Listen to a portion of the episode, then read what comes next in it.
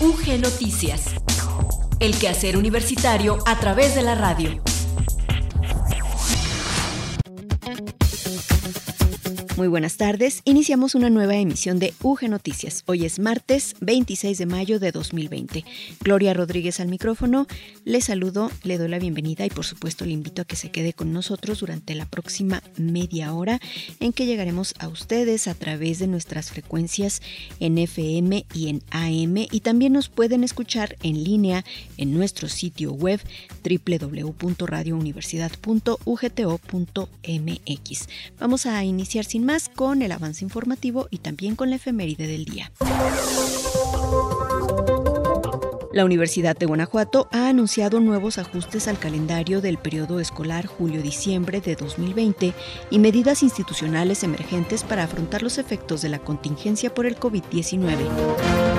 El rector general de la Universidad de Guanajuato participó en el encuentro virtual Guanajuato Productivo y Competente en su calidad de presidente de la COEPES. La Comisión Estatal para la Evaluación y la Planeación de la Educación Superior presenta los resultados de la encuesta del Sistema Único de Registro de Aspirantes a la Educación Superior.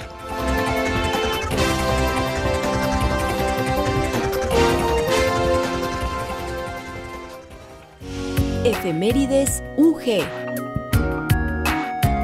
25 de mayo al 31 de mayo de 2020. Semana Internacional de Solidaridad con los Pueblos de los Territorios No Autónomos. La última semana de mayo se celebra esta efeméride decretada por la ONU con el objetivo de que estos pueblos alcancen la libre determinación.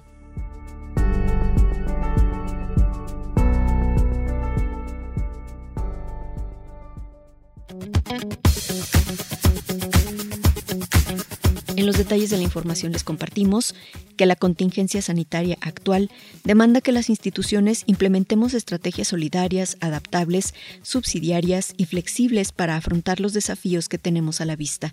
En consonancia con ello, nuestra Casa de Estudios emitió el Acuerdo Marco para la Adaptabilidad de las Actividades Académicas de la Universidad de Guanajuato ante la contingencia del COVID-19 de fecha 14 de abril del año en curso y las orientaciones complementarias para el desarrollo de los programas educativos en forma no presencial durante la contingencia del COVID-19 publicadas el pasado día 21 de abril. Como se refiere en ambos documentos, resulta necesario adaptarnos de manera paulatina conforme se vayan presentando las condiciones y, en la medida de lo posible, visualizar los escenarios futuros. A la fecha, aún nos encontramos en la fase 3 de la pandemia, con los riesgos, advertencias y medidas que día a día las instancias de salud ponen a la vista. En las estrategias de reactivación, las instituciones educativas por la cantidad de personas, su diversidad y movilidad debemos hacer un esfuerzo para postergar el mayor tiempo posible las actividades presenciales. En este sentido, en el mes de junio no será posible retomar de manera presencial y por lo que respecta al mes de julio, en su caso, resulta factible solo para los exámenes de admisión en sus últimos días, siempre y cuando las condiciones así lo permitan. En este contexto, nos vemos en la necesidad de hacer ajustes al calendario académico a fin de propiciar los márgenes de certeza posibles ante la incertidumbre y complejidad prevalecientes. Es importante destacar que, sin soslayar la enorme relevancia de las actividades académicas, los ajustes obedecen al imperativo humano de salvaguardar la vida y la salud de la comunidad universitaria, de sus familias y de la sociedad. Se destaca en este comunicado de la Universidad de Guanajuato que el inicio de actividades académico-administrativas será el próximo 20 de julio. La información completa y el calendario a detalle se puede consultar en el sitio web de la Universidad de Guanajuato www.ugto.mx.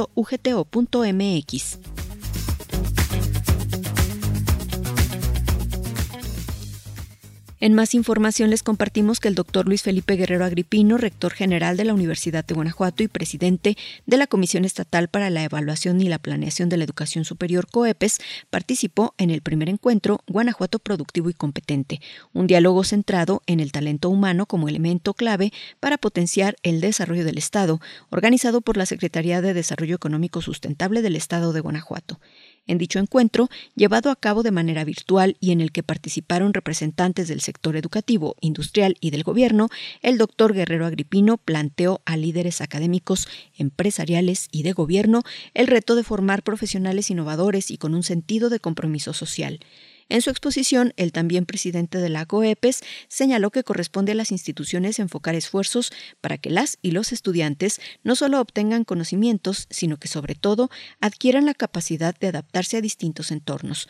Por su parte, el secretario de Desarrollo Económico Sustentable, Mauricio Usabiaga Díaz Barriga, envió un mensaje en el que exhortó a trabajar para adaptarse a un cambio de era basado en información y caracterizado por la digitalización. Es importante recordar que el encuentro Guanajuato Productivo y Competente se realizó en el marco del lanzamiento del programa Perfilamiento de Puestos por Competencias que tiene como objetivo que las empresas identifiquen los conocimientos, habilidades y actitudes que los puestos de trabajo requieren para mejorar su productividad y competitividad. Durante el encuentro virtual expusieron sus reflexiones y proyectos líderes de cámaras empresariales, así como de distintas dependencias gubernamentales, quienes coincidieron en que a nivel global se prevén escenarios complejos y para enfrentarlos es necesario enfocarse en el fortalecimiento de competencias.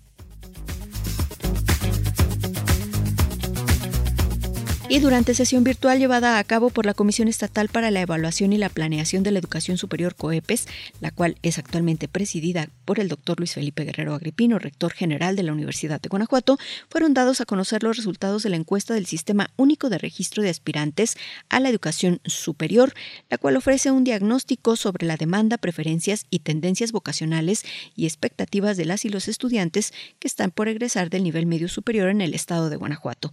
De acuerdo con los resultados, de dicha encuesta, en el Estado se prevé una sobredemanda de solicitudes de ingreso al nivel superior para el próximo ciclo escolar, ocasionada por el bono poblacional, lo que implicará realizar importantes esfuerzos para ampliar la atención a cerca de 11.000 aspirantes adicionales, aun con el impacto negativo que podría tener la pandemia del COVID-19 sobre las inscripciones a primer ingreso en el próximo periodo lectivo. Entre las opciones con mayor demanda, la Universidad de Guanajuato se ubica en primer lugar, seguida de instituciones instituciones privadas y luego las instituciones tecnológicas. Un aspecto destacable es que el 30% de las y los encuestados señaló que estaría dispuesto a estudiar la educación superior en modalidad virtual. Respecto a los rubros de mayor interés, el 31% de las y los estudiantes encuestados manifestó su interés por estudiar una carrera relacionada con el área del conocimiento de ingeniería, manufactura y construcción, el 19% en administración y negocios, 13% en ciencias de la salud, 13% en ciencias sociales y derecho, un 7% en educación, un 5% en tecnologías de la información y comunicación y un 4% en artes y humanidades. La encuesta 2019 y el Atlas de Educación Superior son instrumentos realizados por el equipo que encabeza el maestro José Abel Arteaga Sánchez, subsecretario de Educación Superior en el estado de Guanajuato. Tras la sesión virtual informativa, la encuesta completa fue entregada a todos los integrantes de la COEPES como herramienta para la definición de políticas, programas y orientar la toma de decisiones en el corto, mediano y largo plazo. UG Noticias, el quehacer universitario a través de la radio. Vamos a escuchar enseguida a Luis Miguel Campos, quien tiene ya para nosotros el reporte del estado del tiempo. ¿Qué tal amigos de Radio Universidad? Excelente tarde, martes, ya casi finalizando el mes y pues las noticias no dejan de generarse en este espacio. La mesa central del país se ve afectada por una circulación anticiclónica en niveles medios de la atmósfera sobre Océano Pacífico, origina escaso potencial de lluvias. Sin embargo, permanece, prevalece el ambiente muy caluroso con temperaturas muy elevadas. En nuestro entorno el cielo se mantiene despejado por la mañana tenemos nublados muy escasos por la tarde. Lluvias, pues aparentemente, sin embargo, no creo. Mañana y noche frescas, el ambiente caluroso, muy caluroso, el viento sopla de dirección variable con algunas rachas moderadas.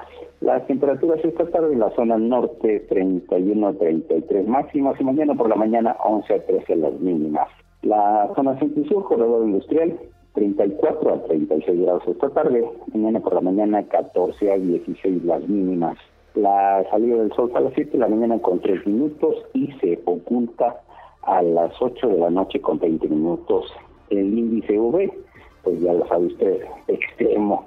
Cuídese mucho, cúbrate del sol, permanezca en casa y escúchenos mañana por esta estación. Muchas gracias y buenas tardes.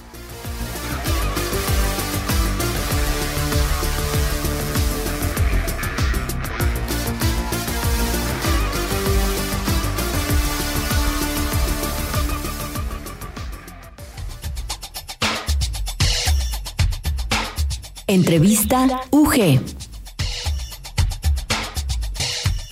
Hoy en la entrevista, la Asociación Civil, Gobierno y Análisis Político con sede en León, Guanajuato, nos comparte una plática con Cristina Gómez, coordinadora de proyectos de incidencia de alternativas y capacidades, una organización que junto con el colectivo Causas Ciudadanas ha lanzado una encuesta para conocer los impactos del COVID-19 en la sociedad civil organizada. Inicialmente, Cristina Gómez habló acerca del trabajo de alternativas y capacidades. Alternativas y Capacidades es una organización de la sociedad civil que cuenta con más de 17 años de experiencia en fortalecer a otras organizaciones, justo para que el trabajo que éstas realicen tenga una, un mayor impacto y una mejor contribución en el desarrollo social del país. Nosotras, pues básicamente trabajamos en tres líneas estratégicas que tienen que ver con la investigación, es decir, generamos, analizamos y difundimos información de qué es el sector, dónde estamos, dónde nos encontramos, a qué temáticas nos dedicamos.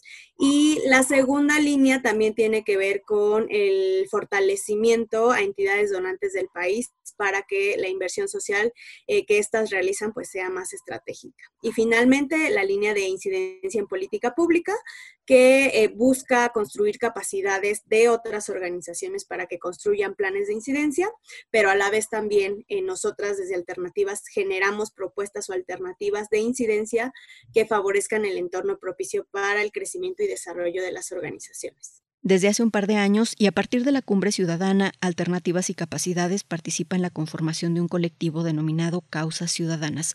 Al respecto también nos habló Cristina Gómez. Causas Ciudadanas tiene sus antecedentes desde 2011, se creó el colectivo en esta, en esta época eh, cierto trabajo, pero eh, después estuvo inactivo. Nosotros, eh, justo a partir de 2019, en esta visión eh, sistémica de construir fortalecimiento colectivo, decidimos retomar la iniciativa de causas ciudadanas y reactivamos el grupo.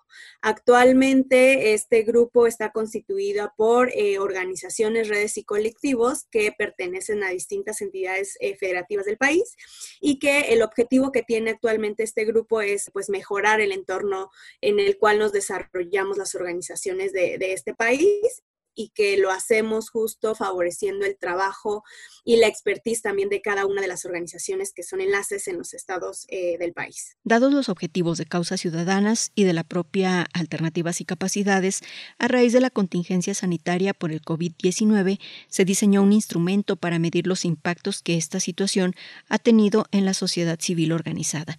Cristina Gómez refiere las vías para acceder a esta encuesta de impacto sobre el sector y qué se puede esperar al término de este ejercicio participativo justo la idea o el objetivo general de esta encuesta es pues sí, obtener información y conocer cuál ha sido el impacto ¿no? que ha tenido la contingencia sanitaria provocada por el COVID en el quehacer de las organizaciones. Es decir, pues si han tenido que suspender actividades, si han tenido que recortar personal, si su sustentabilidad financiera también permite seguir trabajando o si está en riesgo el mismo eh, trabajo de las propias organizaciones, que es muy valioso, pero que a lo mejor no lo estamos haciendo tan evidente o no conocemos cuál ha sido el impacto o la gravedad del asunto.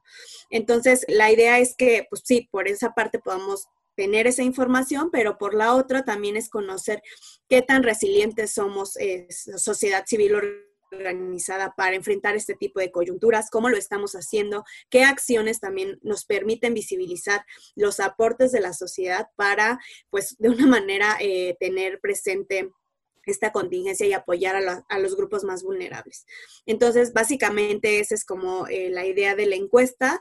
Lo que queremos justo de, de, ella es pues sí obtener información verídica y específica de realmente qué está pasando, ¿no? Para que a partir de los datos y el análisis de la información concreta que obtengamos, podamos generar estrategias o alternativas para ver de qué manera tanto el grupo Causas Ciudadanas puede eh, generar estas alternativas para solucionar, pues de alguna manera o en la medida de sus posibilidades con nuestra experiencia, aquellas organizaciones que más lo están necesitando, ¿no? En qué temáticas y de qué manera aportamos. Y con esto, pues de alguna manera vamos a obtener información que nos dé pista por dónde sí podríamos guiar las acciones que nos permitan pues mejorar este entorno, ¿no? Que justo es el objetivo del grupo de causas ciudadanas. Y por otra parte, pues también pues evidenciar y difundir la información para que otros actores involucrados también en el sector, llámese gobierno, llámese iniciativa privada, pues ver de qué manera sumamos esfuerzos y también contribuimos a, pues, a sacar adelante el país, ¿no? En esta situación tan complicada. Y bueno, la encuesta como tal, pues nosotros la podemos encontrar sí en la página de Alternativas y Capacidades, pero también en las distintas eh, redes sociales y páginas de las organizaciones que conforman Causas Ciudadanas, en este caso, pues Gobierno y Análisis Político, como ya bien lo decías, es parte o enlace eh, en el estado de Guanajuato eh, y bueno, tenemos también en distintas entidades del país. Entonces, pues la idea es que podamos seguir las redes sociales y que también ahí podamos encontrarlo. Finalmente, hizo referencia a cómo Alternativas Ciudadanas ha vivido el teletrabajo o el trabajo desde casa. La verdad es que ha sido pues más o menos pues algo que ya teníamos institucionalizado, el trabajo en casa, al menos lo desde el año pasado Alternativas eh, buscó este, esta dinámica de Nosotros como el personal que, que colabora en Alternativas lo hacíamos una vez a la semana, dos veces incluso si tenías pues otras actividades. Entonces esta práctica era algo muy común, ¿no? El trabajo en casa. Sin embargo, pues ya el hecho de estar diario, casi casi todo, todo el día en, en, casa trabajando, más las actividades pues domésticas, si eres mamá o si tienes cuidado de, de, personas adultas mayores y demás, pues sin duda sí ha complicado un poquito, ha tenido como que este reto más grande, ¿no? Pero eh, pues esa dinámica es algo que ya estaba institucionalizado y de alguna manera pues nada más fue adecuarnos pues a las actividades y a la cotidianidad del, trabajo de alternativas, pero pues eh, sí tiene sus retos, ¿no? Eh, el tema de que si tu internet funciona, si estás pues conectada por teléfono o si tienes este pues la misma capacidad de tener una computadora, una tablet, un celular, etcétera, pues es algo que nosotras sentimos que somos privilegiadas, pero que no necesariamente todas las organizaciones tienen esa pues esa habilidad o ese tipo también de, de prácticas, ¿no? La encuesta de impacto del COVID-19 sobre la sociedad civil organizada está abierta hasta el 29 de mayo, por lo que Cristina Gómez, coordinadora de proyectos de incidencia de la Asociación Alternativas y Capacidades, insistió en la importancia de que desde todo el país el sector aporte información precisa y certera que abone a estrategias de atención a las OSC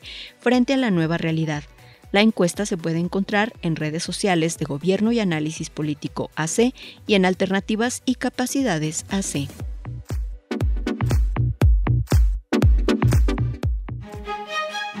Cultura UG. Hoy visitamos las redes sociales de la Dirección de Extensión de la Universidad de Guanajuato que podemos encontrar con el nombre de Cultura Universidad de Guanajuato. El domingo 17 de mayo pudimos conocer un poco de la historia del cine. Hola, soy Monserrat Alejandra coordinadora del Cine Club de la Universidad de Guanajuato y el día de hoy hablaremos de cine y de su historia. Cuando pensamos en la historia del cine seguramente vienen a nuestra mente imágenes de personajes como los hermanos Lumière o Tomás Alva Edison. También aquella etapa del cine silente o esta icónica imagen de una nave impactando en el ojo derecho de la luna en El viaje a la luna de George Méliès. Sin embargo, el cine, que cambiaría para siempre nuestra forma de ver el mundo, debe verse como la suma de inventos que se fueron desarrollando entre 1832 y 1895. En la era de la Ilustración, los problemas del mundo debían resolverse a través de la ciencia y de la experimentación. Evidentemente, como primer elemento debemos considerar la invención de la fotografía.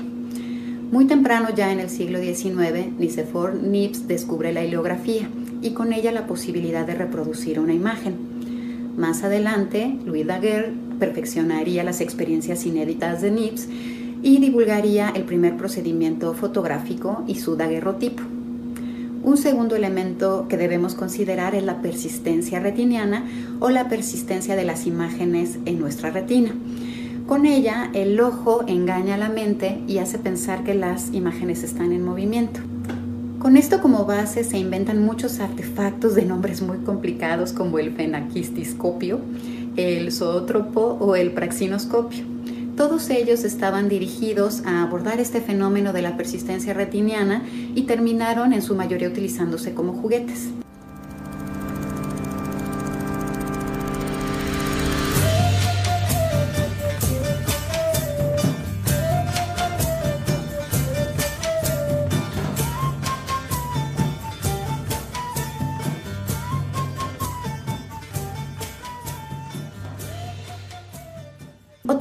Fundamental fue Edward Maybridge.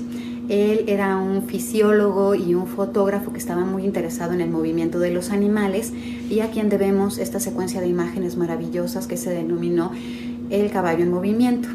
Además, Maybridge inventó el zoopraxiscopio, que era una máquina ya un poco más complicada, que utilizaba la luz para proyectar imágenes, que estas imágenes eran secuenciales, y para ello utilizaba un disco de cristal. Sin embargo, el invento crucial para el cine vino de la mano de Thomas Alva Edison y de su colaborador William Dixon, y es el kinetoscopio.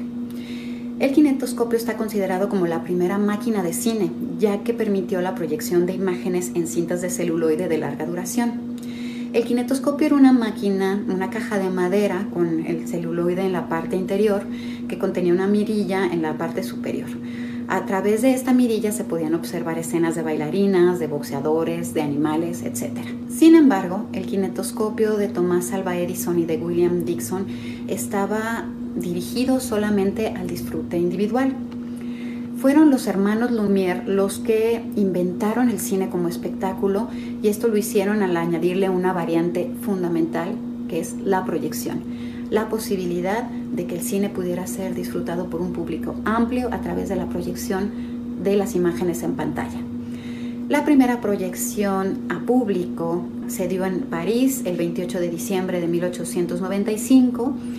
Esta primera vez el público pudo disfrutar vistas de la salida de los obreros de la fábrica o bien la llegada del tren a la estación estas últimas causaron muchísima conmoción entre el público y se dice que los asistentes preferían evitar comprar las primeras filas, los asientos de las primeras filas, solamente por precaución.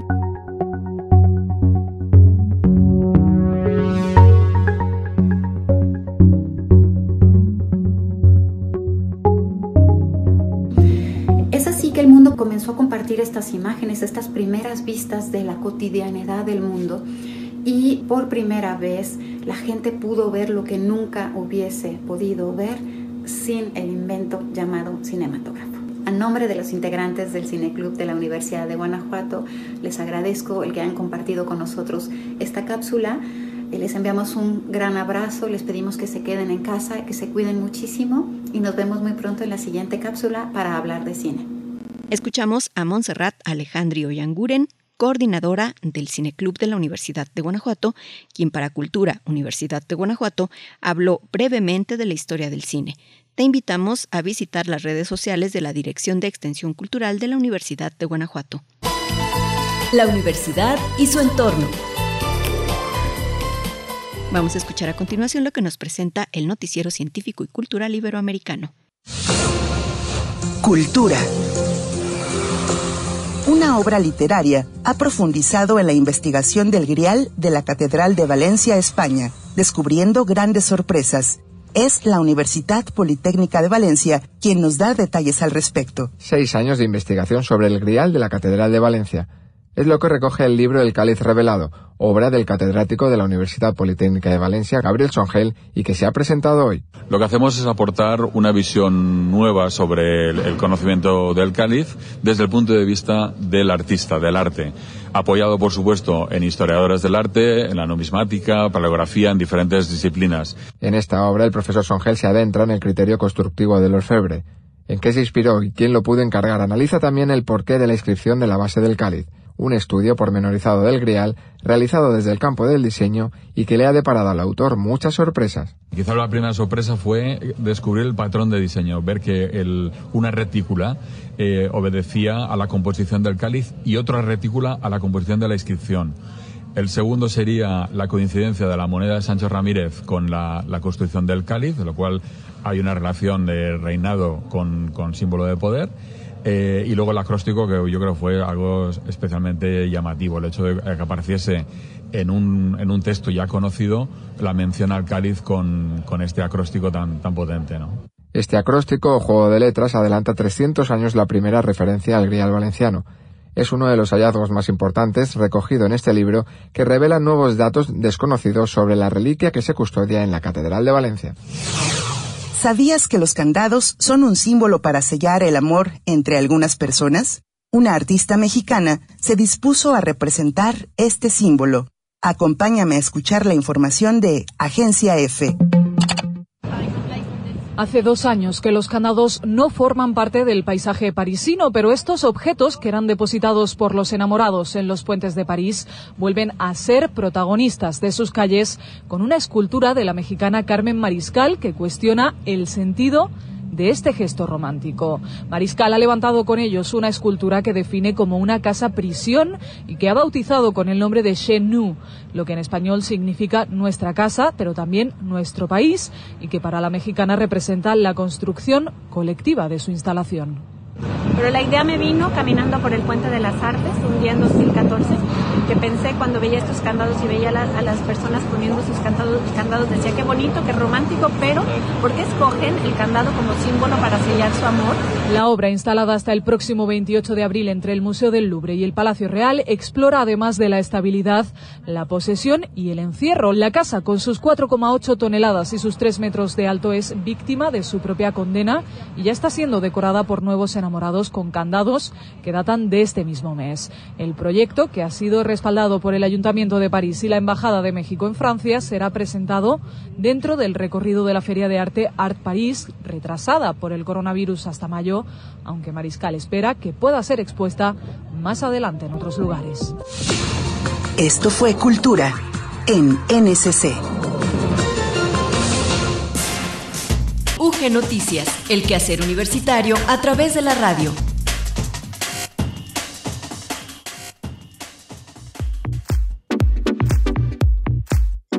Por hoy es todo en UG Noticias. Muchas gracias por habernos acompañado durante estos minutos y agradezco también la colaboración de Enrique Arriola, Hugo Gamba, Luis Miguel Campos y Maricruz López por hacer posible este programa.